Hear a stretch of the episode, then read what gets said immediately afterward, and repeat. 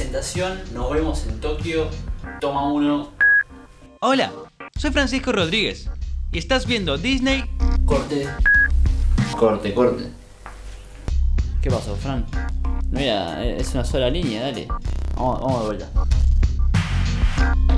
Presentación, nos vemos en Tokio. Toma dos. Hola, soy Francisco Rodríguez y estás escuchando. Che, ¿tengo que venir después? Uh, boludo, pará, deja. Lo hago yo. Toma tres. Hola, bienvenidas, bienvenidos. Yo soy Teo y él es Francisco. Somos Panóptico Deportivo y estás escuchando Nos vemos en Tokio, el podcast de las entrevistas olímpicas.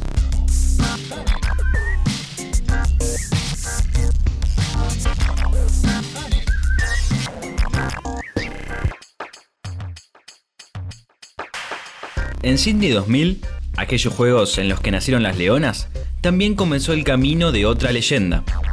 Con tan solo 15 años, Cecilia Biagioli fue la más joven de la delegación argentina en aquella ocasión. Hoy es la nadadora más exitosa de Sudamérica, con casi 40 medallas y 4 Juegos Olímpicos disputados. Rompió todos los récords y dominó todas las pruebas de natación en pileta. Por eso, decidió plantearse desafíos nuevos. Desde el 2012 se dedica a la natación en aguas abiertas, Disciplina en la que competirá en Tokio. siendo estos sus quintos... ¿Y últimos? ¿Juegos Olímpicos?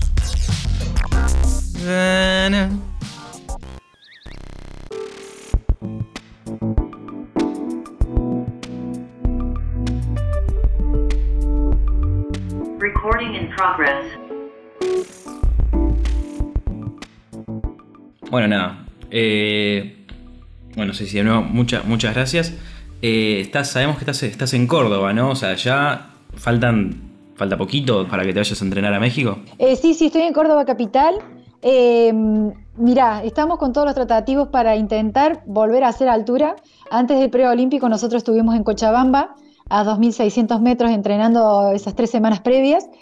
Eh, y bueno, estamos intentando volver a viajar. eh, la salida hacia México, que eran las primeras eh, opciones para, para salir. Después la otra es Cochabamba, porque bueno, nos da justo los días, que son 21 días en altura, y después ya bajamos, diríamos, viajaríamos a Tokio para competir ya el 4 de agosto. Me, da curiosidad, o sea, habíamos visto que habías entrenado en Cochabamba antes de- del preolímpico, por ejemplo. ¿Por qué es necesario hacer altura? Sí, mira, nosotros lo venimos implementando ya, bueno, desde que me pasé con, con Claudio, con, con mi hermano a entrenar. Lo hicimos eh, la primera vez en 2011, eh, antes del Mundial de Shanghái, en donde, bueno, clasifiqué para, para Londres en ese Mundial. Eh, y realmente nos sentó muy bien, es una búsqueda de, aumentar los glóbulos rojos, por ende el mayor transporte de oxígeno, mayor oxigenación en la sangre. Entonces, al, trabajar eso allí, también, bueno, trabaja mucho la, capacidad eh, eh, respiratoria, obviamente uno siempre eh, la entrada de aire por ahí eh, se siente muy poco allá arriba, entonces eso también el, el trabajo a nivel respiratorio funciona muy bien y después cuando uno baja eh, siente ese aire extra, diríamos, Claro. eh, y bueno, lo transmitimos en la carrera y nos sentimos muy bien, así que siempre apostamos a eso, ¿viste? Es nuestro trabajo y, y siempre previo a un torneo importante lo hemos hecho así, así que bueno, seguimos apostando por lo mismo. Bueno, queríamos repasar lo que fue el preolímpico allá en, en Portugal. ¿Qué sentiste? Obviamente, al volver a clasificar un juego olímpico. Sí, sí, la verdad que bueno, eh, la previa antes de, lo que fue todo el, la, um, perdón, la um, ir a Cochabamba, la preparación, todo eso, realmente bueno, nos tocó a todos lo que fue la pandemia. Nosotros tuvimos el año pasado eh, tres meses y medio sin nuestro medio, sin, sin nadar, y eso realmente fue muy duro para nosotros los nadadores que necesitamos de, la pileta, obviamente, para seguir haciendo nuestro deporte, para no perder la sensibilidad. Eh, entonces tra- tratamos de, trabajar acá en casa con lo que pudimos, pero bueno, realmente mucha incertidumbre y, realmente en, la parte emocional, en la parte motivacional fue como bastante duro ese golpe. Entonces, eh, en mi caso, postergar ese año, eh, la verdad que fue difícil de decidir, bueno, sí, voy de nuevo por ese objetivo, por ese sueño. Realmente, bueno, tuve la ayuda de mi familia, de mi entrenador y bueno, que pudimos salir adelante y me pude enganchar nuevamente eh, y buscar ese, ese objetivo que bueno, hoy por hoy se puede dar, eh, estar en mi, mi quinto Juego Olímpico. Eh, realmente para mí es eh, la verdad que el objetivo alcanzado realmente con tanto esfuerzo que, nos implicó eh, poder estar allí, realmente me siento orgullosa de poder haber sorteado esos obstáculos y hoy poder decir, bueno, soy olímpica por quinta vez. Eh, si bien no hice, hice el ciclo para Río, eh, realmente no se me dio por un tema externo, porque en ese momento no estaban aprobados los trajes de neopren, fue en el mismo lugar en donde, en donde estuvimos ahora, en Setúbal pero no estaban aprobados los trajes de neopren. Entonces estuvo el agua a 18, 19 grados y bueno, no, no lo soporté, las dos horas no las pude soportar, me sacaron creo que pasando la hora o no llegué a la hora. Y salí con hipotermia. Así que bueno, ese fue un sueño que bueno, me quedó y, bueno, decidí dar vuelta de página y seguir otro ciclo, ciclo olímpico más. Eh, bueno, y aquí estoy. Ok, claro, no, eh, no sabía eso que contabas. Eh, por eso después, más adelante, te, quería, te, iba te íbamos a preguntar por, este, por la decisión de este nuevo ciclo olímpico.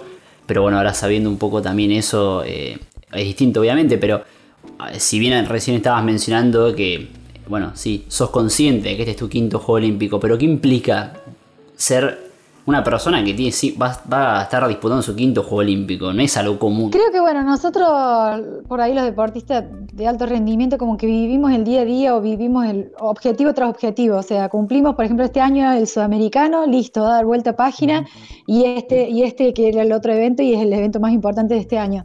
Y como que no nos detenemos por ahí un poquito a veces a disfrutar de esos resultados, eh, pero creo que bueno, el camino que me llevó, creo que eso es lo que valoro muchísimo, todo desde mis 15 años, que fue mi primer Juego Olímpico, hasta, hasta el día de hoy, que bueno, puedo decir, 21 años después, eh, volver a ser olímpica. Realmente eh, como que he tenido muchos traspiés, muchos eh, lindos resultados y, de eso aprendí muchísimo, tanto de, la, de los no tan buenos. Entonces, creo que bueno, eso, ¿no? Es como recopilar todo lo que he vivido y, coronarlo, diríamos, con este quinto mm. Juego Olímpico. Eh, que me, bueno, es muy especial también porque soy mamá, entonces eh, también quería como demostrar que, bueno, si se puede eh, ser mamá y ser olímpica a la vez, si bien es muy difícil el alto rendimiento aquí, en Argentina un poco más creo que, que en otros países, y de por sí, bueno, el ser, el complementar ¿no? la vida personal con, con, el alto rendimiento es muchas veces muy complicado, pero bueno, tengo por ahí la conducta, la disciplina, que, el deporte mismo te va enseñando ¿no? durante tantos tiempos y, poder organizarme, diríamos, para, para poder hacer las dos cosas. Claro. Sí, sí. Entonces, por lo que nos contás, como que te das cuenta, ¿no? De que, del, paso del tiempo, de que pasaron 21 años, de que tenías 15, era la más joven de la delegación en Sydney 2000. O a veces te pasa, de decir, cerrar los ojos y es como si fuera ayer, que, que estabas apenas debutando en tus primeros juegos. Sí, sí, mira, desde ese, ese momento me agarró en un momento de, tomar toda la experiencia posible. Era una niña, 15 años, no se compara con las de 15 de ahora, porque realmente antes éramos, no sé, no, no, no, teníamos noción de muchas cosas. Era la primera vez que salía tanto tiempo del país, 21 días con la selección, y, hoy me encuentro en una etapa madura, eh, siendo mamá. Creo que la, la fortaleza mental que eso te da eh, hoy lo puedo, eh, lo puedo transmitir eh, en las competencias, la, experiencia suma muchísimo. por ahí el, cuerpo no es el mismo, obviamente que sufre mucho más. Hoy a mis 36 años, una, carrera por ahí es como que me toma un poco más de, proceso de, recuperación ah, con respecto a años anteriores, pero, pero bueno, creo que la experiencia suma y a la hora de la carrera pesa mucho. Sí, obvio.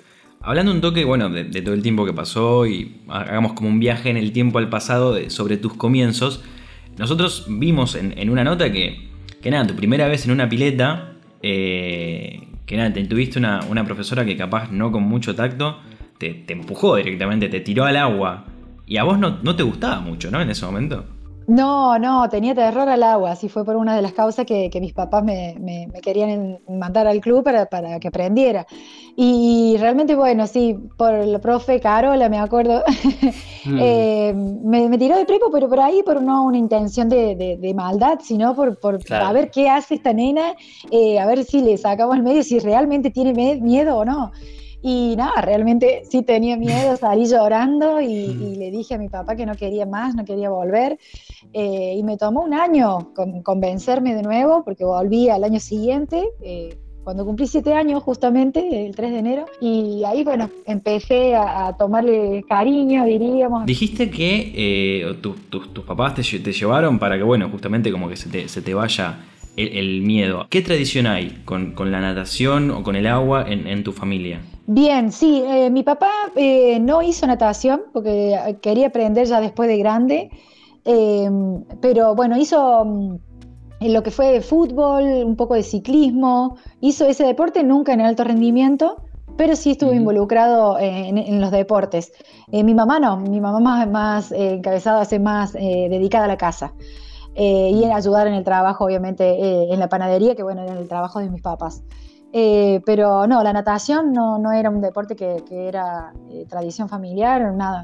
Así que era una cuestión de, por ahí, de, como te digo, de, aprender a nadar y, de saber eh, que, bueno, íbamos a ir de vacaciones y no iban a haber ningún problema. Era más que nada para que si había que meterse al mar no tuvieran que, pudieran ir, todos, sino que quedarse alguien ahí con, en la playa, ¿no? Tal cual, y no usar más el, el patito inflable que usaba cuando era niña. claro. Sí, sí, me, ha pasado algo, algo similar. Sí, sí, vos decías que ahí arrancaste después a, nadar y empezaste a competir y fue bastante temprano, digamos, a, tu edad. Pero el proceso para competir en Sydney, ¿fue algo que se fue dando naturalmente o un ciclo bien pensado? No, no, para nada. Eh, realmente, mira, a los 14 años eh, tuve mi primer, eh, o sea, sudamericano, que bueno, ahí sí había viajado a Brasil, pero bueno, una semanita, unos 5 días, 4 días, que fue para el torneo. Em, y ese fue mi primer sudamericano a los 14 años. Y a los 15 eh, clasifico, o sea, después en ese, en ese mismo año clasifico para ir al, sudamericano de mayores. ¿no? Era una de las más chiquititas también de la delegación junto con otras nadadoras que teníamos 15 años, entonces éramos, bueno, la Benjamín del equipo. Y, y, ahí, bueno, estuve entrenando muy bien con, con, los, con, los, más grandes, diríamos. Tuvimos tres semanas concentrados, o sea, en el mismo equipo, y mm, hice una, marca por ahí, como decirte, ponerle, tenía los 800 libres 9.24 y en esa carrera hago 9.4. O sea, mm. bajé 20 segundos eh, de una, que es muchísimo. Y ahí es donde me permite hacer la marca B para los Juegos de Sydney. Entonces eh, fue como, wow, una sorpresa, porque realmente eh, bajé muchísimo la marca a esa edad y, también obtener la medalla también en, ese sudamericano, la medalla de plata. Eh, así que fue como sorpresa, fue como sorpresa para, para todo, para mi entrenador, para mis papás, eh, fue como... Y después, bueno, el Comité Olímpico decidió llevar a las marcas B, a las mejores marcas B, en donde, bueno, mi marca era una de las mejores, así que, y ahí es donde quedo en el equipo. Claro. Y bueno, recién, obviamente, mencionabas a tu familia y todo el apoyo que te fueron dando en aquel momento, ¿qué importancia tuvo también eh, el club donde vos entrenabas? O ya habías mencionado que estabas con la selección, ¿no? Sí, sí, sí, ahí para ese evento estaba, estaba entrenando con la selección, entonces bueno, por ahí el entrenar con los más grandes era como wow, creo que eh, es como incentivo, ¿no? De, mm. querer mejorar, de querer estar a la altura de ellos, no me importaba si eran más grandes, eh, como que yo quería seguirlo y bueno, por ahí esa exigencia es lo que me fue llevando también a mejorar esas marcas. Eh, estuve trabajando y creo que, como digo, ¿no? Soy por ahí un toque de suerte también, ¿no? De caer en, uno de los mejores entrenadores, el grupo de, de entrenadores de Garimaldi, que tuve, bueno, Gustavo, Horacio y Daniel que fueron lo que fuimos pasando. Gustavo agarraba a los más chiquitos, Horacio los de mi edad, así 14, 15, 16 años, y ya Daniel agarraba a los más grandes, ya eh, en donde estuvo bueno, Georgina, José, que estuvieron entrenando con él. Y mm, la verdad que tuve suerte de que fueron, bueno, es uno de los mejores eh, eh, apellidos reconocidos a nivel sudamericano, nacional. creo que son muy buenos entrenadores y, bueno, por ahí es eso, ¿no? Un toque de suerte de caer en, el lugar mm. adecuado. Claro, eh, eh, antes, eh, hace un ratito hablábamos con Fran de esto, justamente. participaste, te tocó por ahí muy de cerca también un muy buen momento de la natación argentina, ¿no? O sea, mencionaste a José y a, Georgina que fueron ahí en Sydney y después, bueno, en Atenas le fue realmente muy bien a ellos. era, era una delegación eh, muy buena, ¿no? En natación en Sí, general. sí, la verdad que Córdoba, eh, la verdad que se caracteriza por eso, ¿no? Por tener eh, muy buenos nadadores, tanto velocistas como fondistas. Eh, es más, muchas provincias se vienen a entrenar a Córdoba, en- y en el pasado ha pasado muchísimo, eh, en donde, bueno, estaba con, un grupo eh, donde estaban pampeanos, los de Entre Ríos, estaban los de San Juan, no sé, y era, bueno, venían a entrenar con nosotros, con, nuestro entrenador, así que eh, era como muy buscado, ¿no? El venir a entrenar a Córdoba, porque bueno, es por ahí de la vieja escuela y es donde, bueno, se entrena. Creo que fue el, Daniel Ganimaldi el que implementó el, el triple turno o el doble turno antes de ir al colegio, el de las 4 de la mañana, ir al colegio, volver y el segundo turno a la tarde después.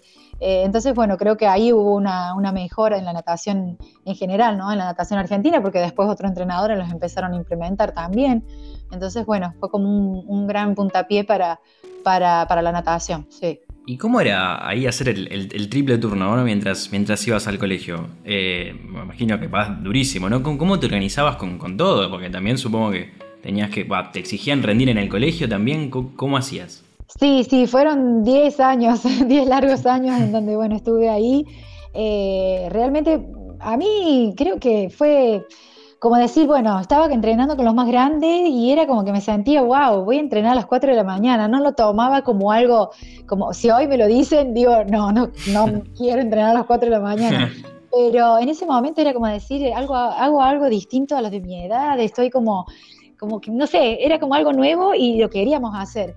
Entonces, eh, bueno, nada, para nada, o sea, entrenábamos de, ponerle a las cuatro y media hasta las seis y media, y de ahí, bueno, lo tenía mi viejo también, ¿no? Es, es, es primordial de que la familia te apoye en, esa, en esas eh, decisiones que uno toma, ¿no? Al seguir el deporte de alto rendimiento. Lo tenía mi papá ahí a la salida, o sea, me llevaba a las 4 de la mañana, me iba a buscar, me traía el termito con, con algo para comer, criollito, nosotros teníamos panadería. Entonces, bueno, las facturitas o el criollito siempre estaba después de, de entrenar y eso amaba. Eh, y bueno, eh, me llevaba al cole y de ahí me iba a buscar también al mediodía para, para, para almorzar y después dormir un ratito para ir al segundo turno que empezaba a las 4 de la tarde. Eh, o sea, tenía la verdad que la, el apoyo de, de, de mis papás que, que, fue fundamental a la hora de decidir eso. Habíamos visto con, con Teo también que creo que fue tu, tu, declaración post haberte enterado de la clasificación a Tokio, ¿no? Y es algo que capaz a veces muchos atletas o personas suelen decir cuando consiguen algo grosso, eh, no, sin la ayuda de mis viejos o no podría estar acá. Y es verdad, o sea, obviamente les creemos a, todas las personas que, dicen eso, pero acá en tu caso queda como muy marcado el apoyo de, tus viejos, de tu familia en general y bueno, hoy, hoy, de, tu, hoy de tu pareja, incluso el, de tu nene. Eh, ¿en, qué, ¿En qué lugar lo pones realmente? No, realmente como digo, eh, la familia, en mi caso, eh, al comienzo de mi carrera fue el primer sponsor, porque realmente fueron ellos lo que eh, me pagaban el viaje, a donde tenía que ir a competir. Muchas veces hemos pasado situaciones económicas en donde eh, no podían comprarme una malla, una gorra, a veces entrenaba con la misma malla y, competía con, la misma, o sea, gastada y competía con esa. Eh, los lentes también a veces se me rompían y competía sin lentes. Eh, fue un tema bastante eh, difícil por ahí, nos agarró una etapa bastante difícil y sin embargo no me lo hicieron sentir, sin embargo salía mi papá y, y lo conseguía.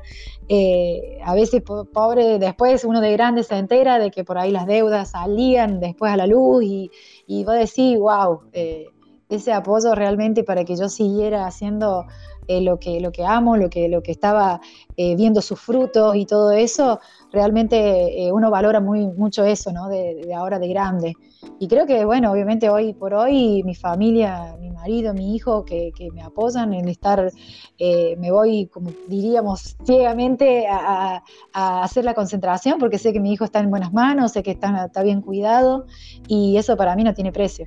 Comple completamente. Y eh, ya que mencionabas el tema del apoyo eh, y, decías obviamente cómo te bancaron tus viejos y tu familia, eh, tuviste buenos resultados muy rápido. ¿Eso ayudó? Sí, sí, yo creo que bueno, por ahí los resultados inmediatos ahí de tan chiquita de edad. yo tuve, por ejemplo, el apoyo de Córdoba, que bueno, se implementó acá la, la primer beca deportiva, eh, eh, que, lo, que lo dio un, gobernador y, ahí estuve yo también. Entonces, y creo que fue a mis 15 años, después de los Juegos de Sydney, es donde empiezo a recibir mi primer beca. Después, bueno, eh, con los resultados de los 16, mi primer mundial. Después, bueno, eh, resultados por ahí de récord, empezar récord eh, nacionales, de categorías, récord argentinos. Eso te va llevando también a que, a que bueno, la gente vea el esfuerzo que haces, los resultados y que, te quieran apoyar. Entonces, comencé desde muy chiquita por ahí con el, con el tema de la secretaria también.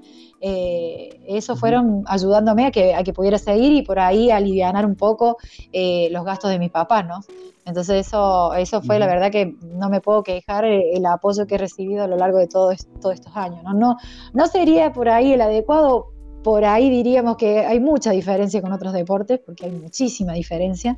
Eh, pero bueno, eh, obviamente que eso va mejorando año tras año y ojalá que siga mejorando para las generaciones futuras. Sí, y seguramente también tu, desempeño colabora en las próximas generaciones, también eh, entendiendo la necesidad del apoyo por parte del Estado. Y, y yo quería ir un poquito más hacia adelante, eh, después, de, después de Beijing.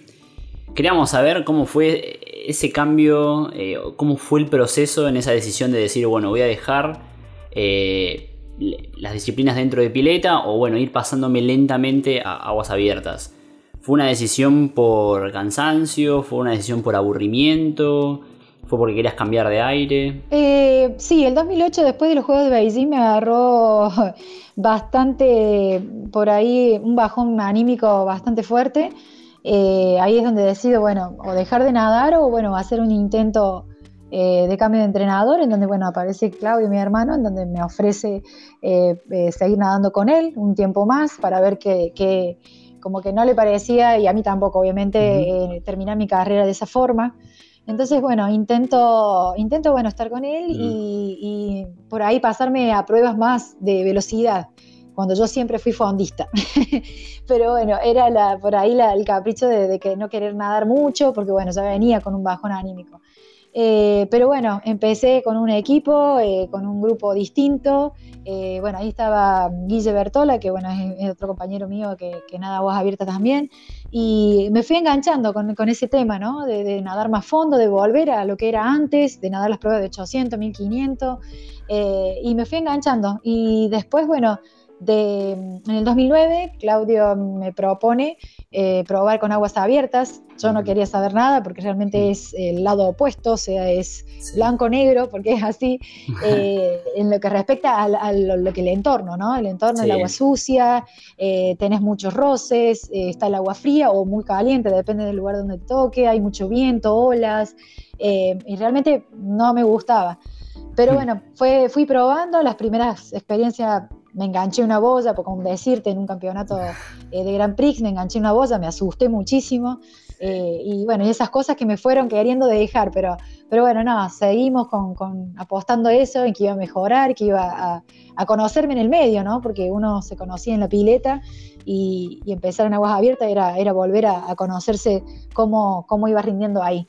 Eh, y bueno, en el 2010 casi hice todo pileta, pero algunas de aguas abiertas. Y en el 2011 es cuando mejor me va en aguas abiertas, en donde eh, gano la primera Copa del Mundo en Santos, que, por el momento, bueno, soy la primera argentina y por ahora eh, la única que ha ganado una Copa del Mundo. Y, después el Mundial, en donde, bueno, me va muy bien y clasifico a los Juegos de Londres. Y de ahí, bueno, seguimos así con resultados eh, en aguas abiertas más que nada. Sí, sí. Claro. Y antes mencionabas el momento anterior a, a, todo este cambio que vos comentabas un, un bajón anímico. Quería preguntarte si obviamente si se puede saber, ¿era cuestión de saturación, porque a veces suele pasar mucho en el alto rendimiento, o tenía que ver más con cuestiones personales, con malos momentos? Em, creo que bueno, por ahí yo creo que eh, un entrenador con, el, nadador o nadador tiene que tener un, un feedback bien, bien eh, específico, o sea, eh, que, sea de ida y vuelta eh, mutuamente, ¿no es cierto? Bueno, ¿no? esa comunicación. Y yo sentía que ya que por ahí con mi antiguo entrenador no estaba sintiendo eso, no, no había como eh, esa ida y vuelta que teníamos de antes, entonces es como que eso fue por ahí desgastando un poco la relación y, lo fui sintiendo en el rendimiento, ¿no? Eh, pero, pero bueno, creo que todo llega por algo, eh, creo que era lo que tenía que pasar para, poder hacer un clic y, revertir la situación o, quedarme en eso, ¿no? opté por, por, cambiar la situación y seguir apostando a, a, mi deporte por un tiempito más y bueno, hasta hoy acá mm. estamos todavía. Salió bastante bien la apuesta. tal cual, tal cual, no me quejo y, creo que fue la mejor decisión. Y, un poco en la. En, ya en respecto al cambio, ¿no? De, pileta a aguas abiertas, que bueno, vos recién nos comentabas un poco de todo, todo el cambio del ambiente y todo lo que significa. ¿Cómo tuviste que cambiar de. no sé, de de, vida, por así decirlo, tus entrenamientos, la alimentación, tus hábitos? ¿Cómo, cómo fue todo eso? Eh, si bien, bueno, en las aguas abiertas nosotros entrenamos en pileta igual, eh, salvo que, bueno, vamos a probar el circuito en tres, cuatro días antes de la competencia, pero bueno, ya sabemos más o menos eh, de adaptarnos rápidamente.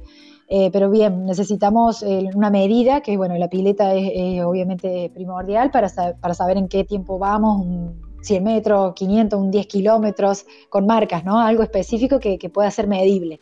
Entonces, eh, por lo general entrenamos en pileta. Y en cuanto a la alimentación, bueno, uno trata de, de comer sanamente, de más previamente una competencia.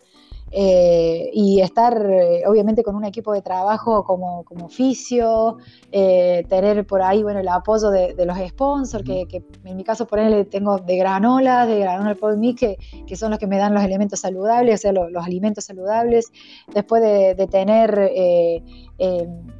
por ahí los aparatos por ahí de Compex y todo eso que va ayudando a que, bueno, que uno vaya tomando eso como parte de recuperación y, que te ayuden en, el día a día, ¿no? En el trabajo.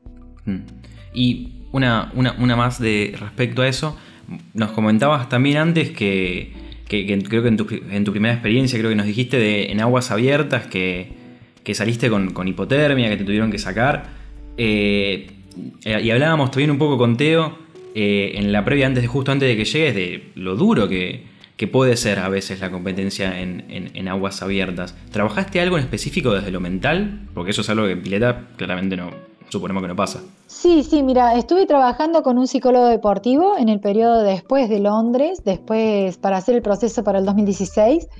Eh, me sirvió muchísimo, porque realmente eh, me sirvió muchísimo, me dio muchas herramientas que, bueno, había cosas que yo no sabía y que y que podía implementar para, mejorar la concentración, para mejorar, hacer visualizaciones, visualizar eh, cómo uno se quiere ver en la carrera, bueno, muchas cosas que, bueno, hoy por hoy lo sigo implementando, eh, que a la hora de competir me sirve muchísimo. Eh, pero bueno, hay cosas por ahí, cuestiones, factores externos que, se dan más, más que nada en aguas abiertas, porque en pileta uno tiene su, carril, uno tiene la la temperatura del agua acorde para, para nadar. Y bueno, en aguas abiertas, en ese caso, sabía que el agua fría iba a ser muy difícil soportarla, pero obviamente que uno se tira con, la mejor expectativa y las mejores ganas para, poder afrontarlo de lo mejor posible. Pero bueno, cuando el cuerpo te dice que no, que no lo soportas, lamentablemente uno tiene que escucharlo. Y la verdad que me dio mucha mucha bronca, mucha amargura por ahí, levantar la mano para que me levantaran en el bote, porque realmente era un desafío para mí y, aparte era un preolímpico, obviamente que me estaba jugando a la plaza olímpica. Eh, pero bueno, como digo, el cuerpo hay que escucharlo y, me tocó en ese momento, por algo tenía que ser. Y, justo con eso a mí me llama la atención eh, cómo es en el momento que estás en el agua sabiendo que son carreras largas. Eh, obviamente deben tener un montón de estrategias que me encantaría que si nos compartías un poco cómo es la estrategia previo a tirarte al agua. Obviamente cambia y varía eh, la pista, pero más o menos, ¿qué es lo que planificás? Bien, sí, eh, previamente a una carrera, por lo general siempre pactamos, eh, bueno, ver el lugar, si va a haber corriente en contra, si va a haber, eh, como sucede a veces, que a veces que nadamos con la marea media baja y, sabemos que a la hora o a la hora y media, la carrera por lo general dura dos horas. y bueno, después sabemos que la última media hora va a subir la marea un poco va a subir y, va a cambiar el recorrido o va a cambiar las corrientes. Entonces, bueno, uno tiene que estar atento a esas cosas eh, si bien nos manejamos eh, en pelotones, eh, uno siempre trata de hacer lo que, lo que hace la, puntera por lo general, pero bueno, siempre atentos, hay muchos cambios de ritmo en, las carreras de 10 kilómetros, si bien ya es una prueba, diríamos, como velocista, diríamos, porque realmente hay nadadoras muy buenas en 1500 que se están involucrando ¿no? en las carreras de 10 kilómetros también, entonces es una carrera que, se, que se hace a veces muy agresiva. Hay muchos roces, porque eso, bueno, tenemos que también cuidarnos de eso, ¿no? Hay muchos roces en las primeras, por decirte, hay en 10 kilómetros cuatro vueltas de 2 kilómetros y medio, en las primeras dos es terrible porque, bueno, uno quiere ir adelante para no perder el pelotón en algún cambio de ritmo que simplemente estar ahí y no perder esos pies, por ejemplo, y no perder eh, el pelotón. Así que eh, se, juegan muchas, por ahí las estrategias eh, se pueden implementar o se pueden antes pactar, pero tenés que tener plan B y plan C porque mm. se pueden hmm. cambiar muchas cosas en, plena carrera. Claro. Y, y, algo que es más, obviamente por, por nunca haberlo practicado, pero la, fatiga, no sé, la fatiga mental que debe causar obviamente estar nadando después de, vos decías dos horas, pero por ejemplo, no sé, vas una hora y media. En el momento que estás nadando, ¿vos eh, seguís concentrada? ¿Esa concentración cómo es? Sí, sí, obviamente, y más en una carrera de 10 kilómetros. Porque mira, hay carreras de Grand Prix que son 32 kilómetros, que son 5 horas. La Santa Fe Coronda, por ejemplo, que es de 8 horas, 8 horas y media. Entonces, y es muy distinta, es de un punto a otro. Entonces eh, es, muy distinta a lo que es un circuito. Eh, en una carrera de 10 kilómetros sabes que a la hora y media es cuando vos tenés que estar más atenta en esa media hora porque se define todo. Eh, ahí empiezan a cambiar mucho más los ritmos y si aguantaste esa parte, tenés que estar atento para seguir aguantando esa media hora que va a ser un poco más brusca, seguramente.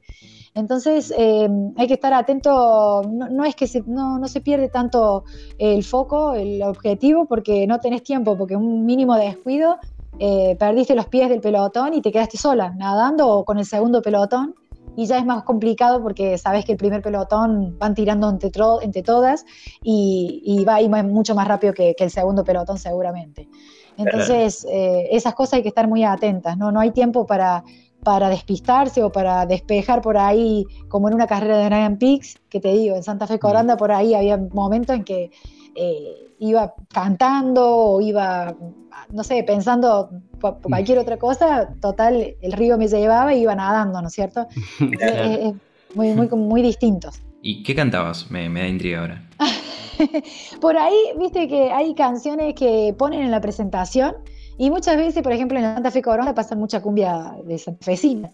Entonces, bueno, eh, uno, uno va, eh, por ahí tratando de, que pasen las horas, porque son ocho horas y cuarto, y, a veces el cuerpo ya empieza a, jugar ese papel de decir, bueno, estoy sintiendo esa, esas seis horas de nado y, bueno, uno trata de despejarlo de esa forma, ¿no? Mm. Y en, Londres, eh, si vamos a Londres 2012, ahí ya hiciste tu debut en aguas abiertas, pero también competiste en pileta. Eh, ¿A qué se debió el hecho de hacer las dos disciplinas? Más allá, obviamente, suponemos, de, entusiasmo. Bien, eh, yo clasifiqué en el mundial anterior, o sea, del 2012, en el, primer clasificatorio, diríamos, no fui al repechaje de ese año, o sea, clasifiqué, quedé quinta en aguas abiertas. Y bueno, después fuimos al año siguiente, el 2012, eh, a un torneo brasilero que fui a competir para, para, un club de Brasil, para Unisanta. Y bueno, y quería mejorar mi marca de 1500 y 800. Pero no estaba la propuesta por ahí de, obtener la marca A. Eh, yo ya había clasificado, para mí ya estaba, para mí hecho, ya era un hecho de que iba a ir en aguas abiertas y para mí ya era más que, más que satisfactorio. Y bueno, en ese torneo la verdad que me sentí muy bien, eh, quería sumar obviamente puntos para el club y, me tocó una buena serie también, competí con, al lado de la, de la campeona del mundo que también estaba para otra, eh, para otro club, no sé si para el Corinthians o para Piñeiros, me acuerdo.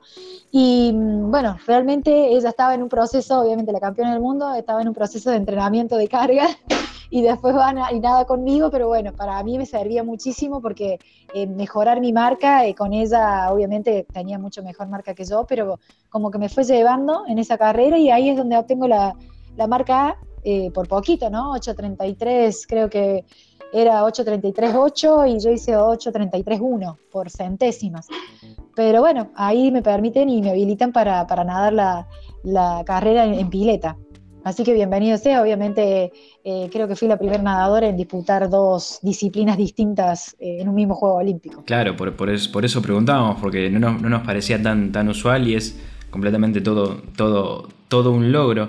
Creo que esto ya un poco lo mencionaste antes, pero cuando tomaste la decisión completamente de pasarte aguas abiertas y bueno, después ya pudiste competir, tanto en los Panamericanos previos como bueno, en Londres después, ¿fue como una revalidación personal para vos? Así como decir, bueno, me propuse esto, lo conseguí, estoy muy contenta con eso. Sí, sí, obviamente que para mí fue eh, algo satisfactorio porque, bueno, mejorar las marcas eh, en pileta y haber conseguido el pasaje a, Londres en lo que respecta en aguas abiertas con el quinto puesto y pasar directo y obtener el diploma mundial, para mí era obviamente que estaba en mi mejor momento.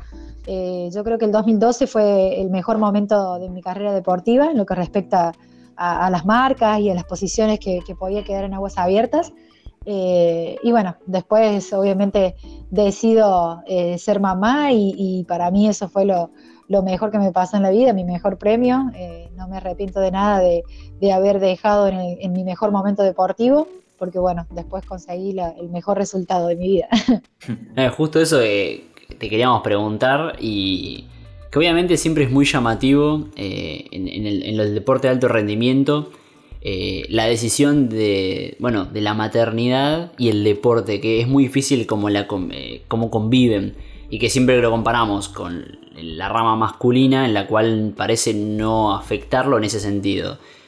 Pero fue una decisión tuya, decís, obviamente, estar con tu hijo y, tomarte un tiempo. ¿Cómo fue e, e, eso, esos momentos? Sí, sí, yo previamente, antes de, eh, o sea, en el, en el 2011, yo eh, sabiendo que ya había clasificado los juegos, em, sabía que, quería hacer un parate después, porque bueno, con mi marido habíamos hablado y, los dos sentíamos la necesidad, porque creo que llega el momento eh, en que uno siente la necesidad por ahí de, ser papá, o, por lo menos lo siente así. Em, entonces nos llegó el momento los dos. Entonces, bueno, después de Londres, eh, fue así y bueno, gracias a Dios vino mm. rápido Juaco.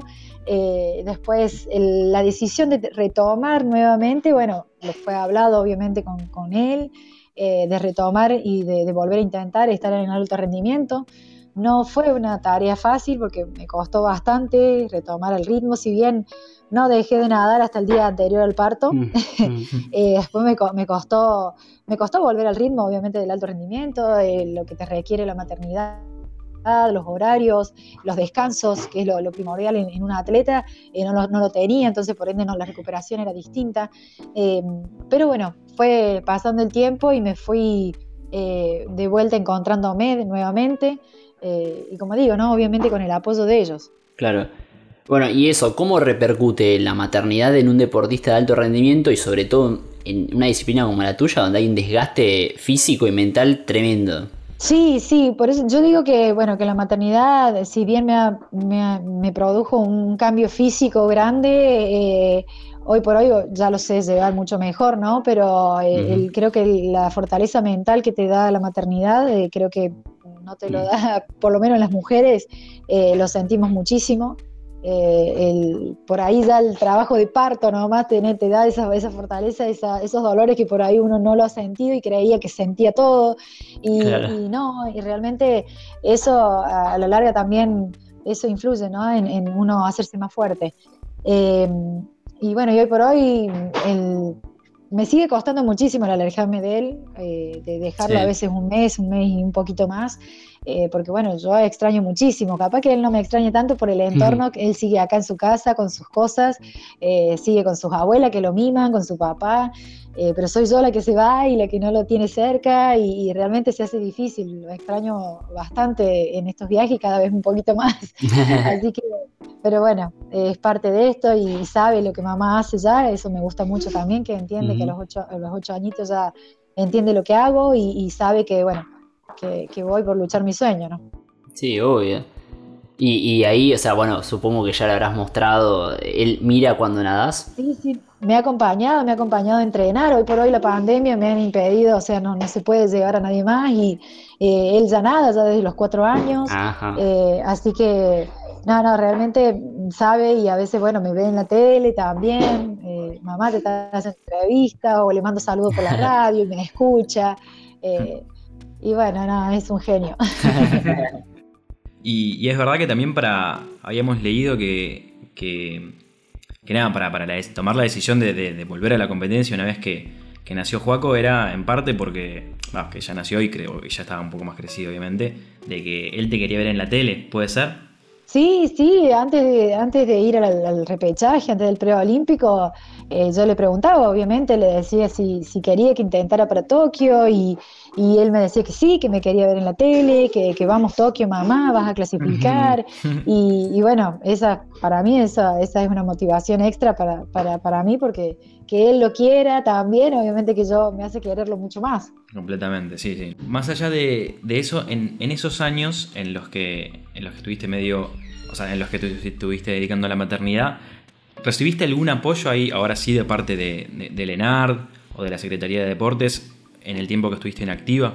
Eh, sí, sí, sí. he recibido el, apoyo de, de, Lenard durante todo el, el, embarazo y todo, porque bueno, uno tiene resultados eh, y después, bueno, eh, todo ese año eh, las becas siguen y después, bueno, tenés que demostrar resultado que estás en actividad antes de que termine el año. Yo en diciembre de ese año de que nació Joaquín ya competí en mi primer argentino.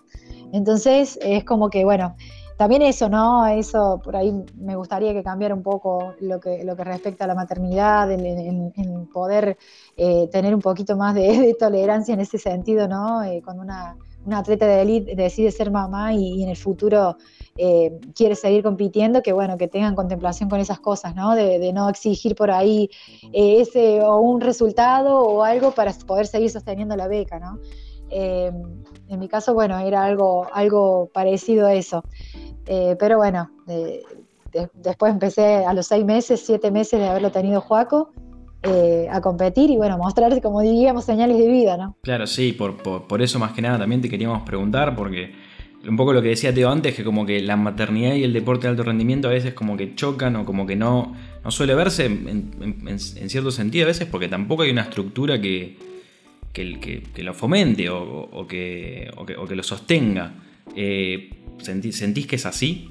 Eh, sí, como digo, por ahí en Argentina es un poquito más complicado eh, el, ser mamá y, complementarlo con el alto rendimiento. He visto otras nadadoras que ponele, han tenido la oportunidad de llevar a su hijo a su hijo en las concentraciones largas, han sido chiquitos y, han tenido la posibilidad, también no sé si es por el apoyo del país o, porque ellas mismas han podido, han tenido el sustento como para hacerlo, pero, pero creo que, como que tienen un poquito más de, contemplación con esas cosas, ¿no? Porque ya es difícil dejar a, tu hijo, pero aún así siguen apostando al deporte y apostando a representar a su país de la mejor manera. Entonces, eh, me gustaría que por ahí eh, se tuvieran más en cuenta ¿no? con, la, con las futuras eh, mamás en el deporte. Sí, sí, sí, porque justo eso decíamos, ¿no? Como es tan común ver decir, estás viendo un partido de fútbol, ¿no? Y dicen, tal, acaba de tener un hijo ayer, y claro, está ahí como si nada, y va a seguir igual pasado mañana, y, es muy usual eso, ¿no? Tal cual, tal cual, el, tema de, los, de, los, hombres por ahí no, no, les, repercute nada, porque, porque bueno, son papás y pueden seguir siendo y seguir haciendo su, actividad, no lo va a condicionar con nada, salvo por ahí sí, obviamente, si, si tiene que eh, eh, porque la mamá empezó a trabajar o algo, por ahí eso del tema de los descansos, pero es muy poco, muy poco común por ahí. Obvio. Y, algo que quería saber, em, vos corres 10 kilómetros, pero decías que corrías también Grand Prix, ¿no? Eh, sí, sí, he hecho algunas carreras. Em, creo que terminé el circuito en el 2018.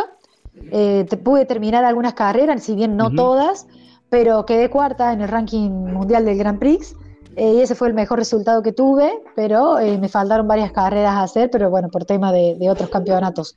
Em, pero sí, he nadado la Santa Fe Coronda dos veces, en el 2011 y en el 2018, en donde la pude ganar a esa carrera, es una carrera tradicional de, que une Santa Fe con Coronda, y, y después bueno, he nadado en Macedonia también, 32 kilómetros, eh, y otras de Grand Prix, Rosario, que es de 15.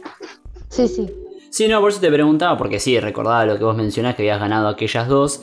Y también eh, porque con respecto al tema de la diferenciación que hay entre las distancias y también un poco cómo es el entorno, que criticaba mucho eh, Pilar Geijo, eh, que ella decía que en los Juegos Olímpicos como que se había readaptado un poco el deporte para tratar de, de que sea un poco más llamativo para las, los y las nadadoras de, aguas abiertas. ¿Vos coincidís con eso? Eh, como que se había readaptado los 10 kilómetros de las carreras. Eh, ella decía que, eh, que, el entorno no era el mismo porque no eran las mismas, condiciones, como que no había tantas olas, no había tanta corriente, que el agua por ahí no estaba ni tan fría ni tan caliente, y que eran solamente esos 10 kilómetros donde según ella era como casi una pileta digamos, como que era algo muy corto. Sí, el Grand Prix eh, incluye por ahí distintas, eh, distintas distancias, ¿no es cierto? Sí, sí. Pero yo lo veo a los 10 kilómetros, que bueno, es una carrera olímpica, eh, que por ende tiene mucho más nivel que el Grand Prix. por ende es complicado estar en los 10 kilómetros en un buen nivel y estar en una buena posición. Em, si bien eh, puedes tener razón en el sentido de que sí, de que es distinto, es un circuito, eh, son cuatro vueltas de dos kilómetros y medio, pero bueno, hay que tener eh, la, velocidad y la, y, la, facilidad por ahí de adaptarse a, esos, a, ese, a ese entorno, ¿no? Que es muy, por ahí, como digo, es muy agresivo, es muy el tema de muchos cambios de ritmo. En, en la carrera de Grand Prix es de un punto a otro, tenés tu bote al lado y, bueno, y vas y nadás y nadás, y bueno, y a veces que hay carreras, como digo, la de Canadá, que por ahí es más sobrevivir a las bajas temperaturas que, a demostrar el, alto rendimiento, ¿no? Es como, lo, digo como una carrera de supervivencia, porque si, nos ponemos en agua templada todo, y hay que ver cómo, cómo se rinde, ¿no?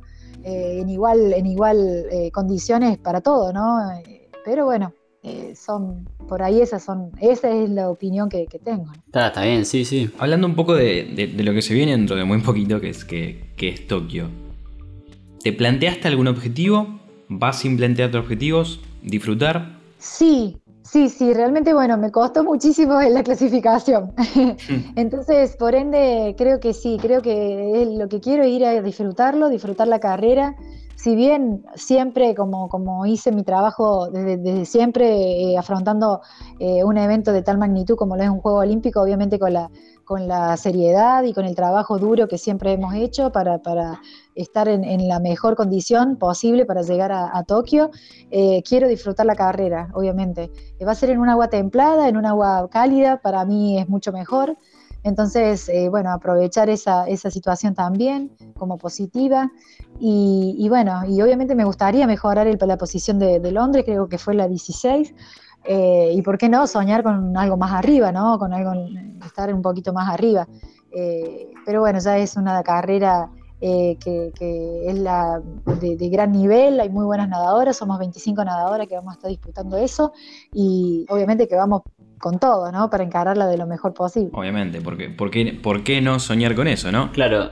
Y bueno, un poco también esto, que estos Juegos Olímpicos van a ser un poco más peculiares teniendo en cuenta el tema de la pandemia. En ese sentido, eh, ¿qué esperas? Sí, sí, va a ser un juego atípico porque realmente para todos eh, nos va a encontrar eh, como algunos cerrando su, su carrera deportiva, otros empezándola. Em, pero creo que con el sistema protocolar que tiene también es bastante eh, atípico, como digo, porque, por ejemplo, mm, eh, estamos clasificados los tres hermanos y a Romy no la voy a poder ver, eh, ella compite el 27 de julio y yo el 4 de agosto. a ella la van a mandar de vuelta el 28 al día siguiente y yo estoy entrando a la villa el 29 o 30. Entonces no voy a poder verla. eh, si bien, bueno, pensábamos sacarnos la foto los tres hermanos juntos en Tokio, eh, creo que va a ser imposible. Eh, entonces, por ese caso también, el público también creo que es público local, por ahí se restringen muchísimas cosas, ¿no es cierto?, en el- de la vivencia dentro de la, de la villa, hay muchos. PCR que hay que hacerse antes de competir, durante, Sí. muchas cosas, ¿no?, que no estábamos acostumbrados, pero bueno, que la pandemia lamentablemente no, nos hizo eh, agarrarnos de eso, ¿no? Sí, bueno, justo mencionabas lo de tu hermana, te quería preguntar también eso, eh, ¿qué ¿cuál es la- esa sensación?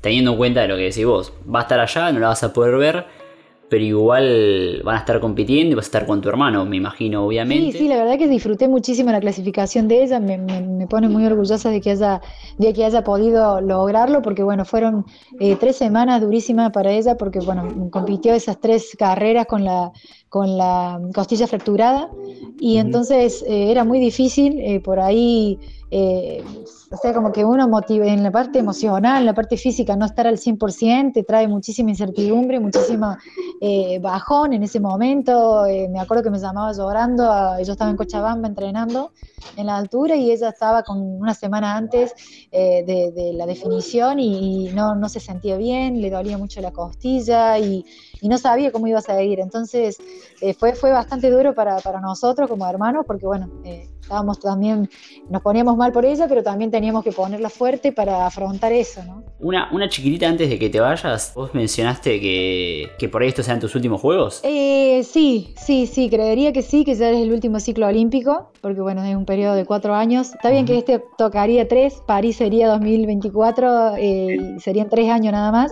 Nada más, va, es tiempo, es tiempo y, y- y realmente se siente mucho y bueno, por ahí el, el- el cuerpo lo, lo está sintiendo a estos 36 años y más de 30, 30 años en- en- de, de- de natación, ¿no? Así que, y por ahí ya es hora de disfrutar de otras cosas desde afuera, obviamente trabajando para el deporte, pero, pero desde afuera, sí, sí.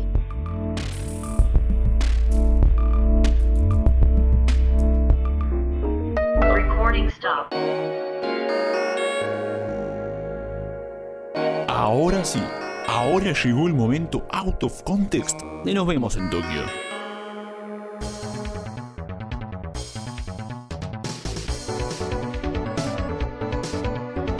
Vamos con la primera pregunta. A las 9 me está por llamar otra ra- una radio, entonces, sí. Está muy, está muy bien. Bien, bien, sí, cualquier cosita, si me llegan a llamar, o sea, porque me iban a llamar, si me llegan a llamar y se corta, eh, no hay problema. No, eh, la, eh, la, mm, la, la, eh, Vamos a meterle pata. Imagínate que se termina el mundo. Se termina. Así, corta. Eh, te queda una sola comida. ¿Qué comes? Ay, eh, me, sirven- mm, me gustan las pastas. Bien. ¿Cualquiera? sí, cualquiera. ¡Eh! ¡Mucho aviso de pasta! ¿Y dónde están los canelones? ¡No quiero! ¡Oh! ¡Eh! ¡Pero yo pedí dos canelones! ¡Ahora sí! Imagínate también otra situación apocalíptica, viste así, invasión alienígena, que vienen acá porque sí, quieren arrasar con la, con la raza humana y nos queda una sola posibilidad. Te llaman a vos y te dicen que tenés que ponerte a cantar para salvar a la humanidad. ¿Qué tema elegís y tenés, si tenés alguna razón por la que elegís? Eh, eh, ay, no, eh, me gusta a mí, porque me gusta Luis Miguel nomás, cantaría, no sé. Ujú. Eh, me mataron, pero por debajo de la mesa, no sé. Me absorbes el espacio, el espacio me haces tuyo, muere el orgullo en mí. Y es que no puedo estar sin ti. Muy bien. Gran elección. Luis Miguel, gran elección. sí, es mi ídolo de chiquita. Si no se van eh, Se con el copan. romanticismo, sí, se Se copan. copan, y- se ponen a cantar sí. con nosotros. Claro.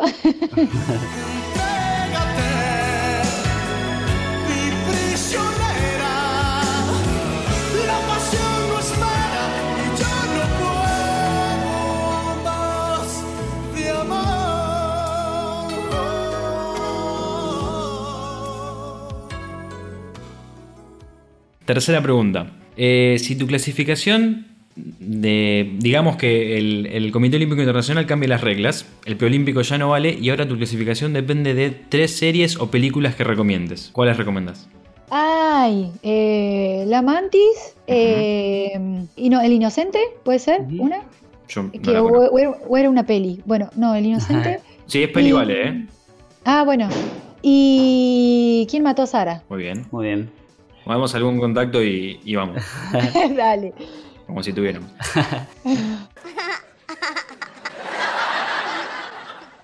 It's funny because it's true. Una más. Imagínate que te, te invitan a, a una fiesta. Contexto pandemia se complica, pero bueno, te invitan a una fiesta, a una amiga, a un amigo, y tenés que llevar algo para no ir con las manos vacías. Y decís, bueno, llevo algo para tomar, algo para comer. ¿Qué llevas? ¿Llevas algo que te gusta, algo que te copa en serio o algo que te sobró, viste ahí, dijiste últimamente lo manoteo? Un tiramisú. Sí, eso me Muy gusta bien. mucho. Muy bien. Muy bien. ¡Matanga! Y última, queríamos que hagas un, un- un cierre. Para, para- para el cierre es si tenés un- una frase de cabecera, algo que sentís que te represente o una reflexión que quieras decir. Ahora no se me ocurre ninguna. Ay, vos sabés, eh, que los sueños están para cumplirse, nada más, que hay que luchar por ello y, y- y que están para, para eso, ¿no? Para, para luchar por ello y para, para seguir trabajando para poder cumplirlos. Excelente. No se me ocurre ahora una frase. No, está, estamos bien. Mejor que por ahí una sola frase que muchas veces es, viste que nada, que no tiene mucho contexto y está bueno también. Porque aparte creo que te acompaña a vos como deportista lo que decís. Sí, sí, creo que lo, lo trato de implementarlo, eh, cumplir el objetivo y bueno, creo que son sueños y, y que uno trabaja duro para, para poder eh, eh, lograrlo, así que bueno, es eso. Game over.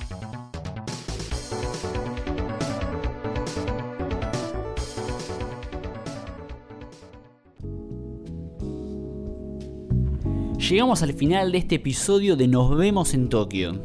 Si todavía nos estás escuchando, y especialmente si sos nuevo o nueva, quizás quieras saber un poco más de nosotros. Panóptico Deportivo es un medio que nació en 2020, antes del principio de la pandemia. Desde un comienzo, buscábamos contar otras realidades del deporte que no suelen encontrarse en los grandes medios. relacionándolo principalmente con la política. Hace poco decidimos actualizarnos e incursionar en el mundo del podcast. Este ciclo de entrevistas a distintos deportistas olímpicos será el primero. Quien les habla, Francisco Rodríguez, y también Teo Matrazo, estamos en la conducción. Y nuestro querido Ignacio Cerdeira en la producción. No se olviden de seguirnos en Instagram, en arroba panóptico deportivo. Y por supuesto, compartir esta entrevista con quienes quieran. A nosotros nos ayudaría un montón. Y bueno, como diría un Max Bunny inclusivo, Esto es todo, amigues.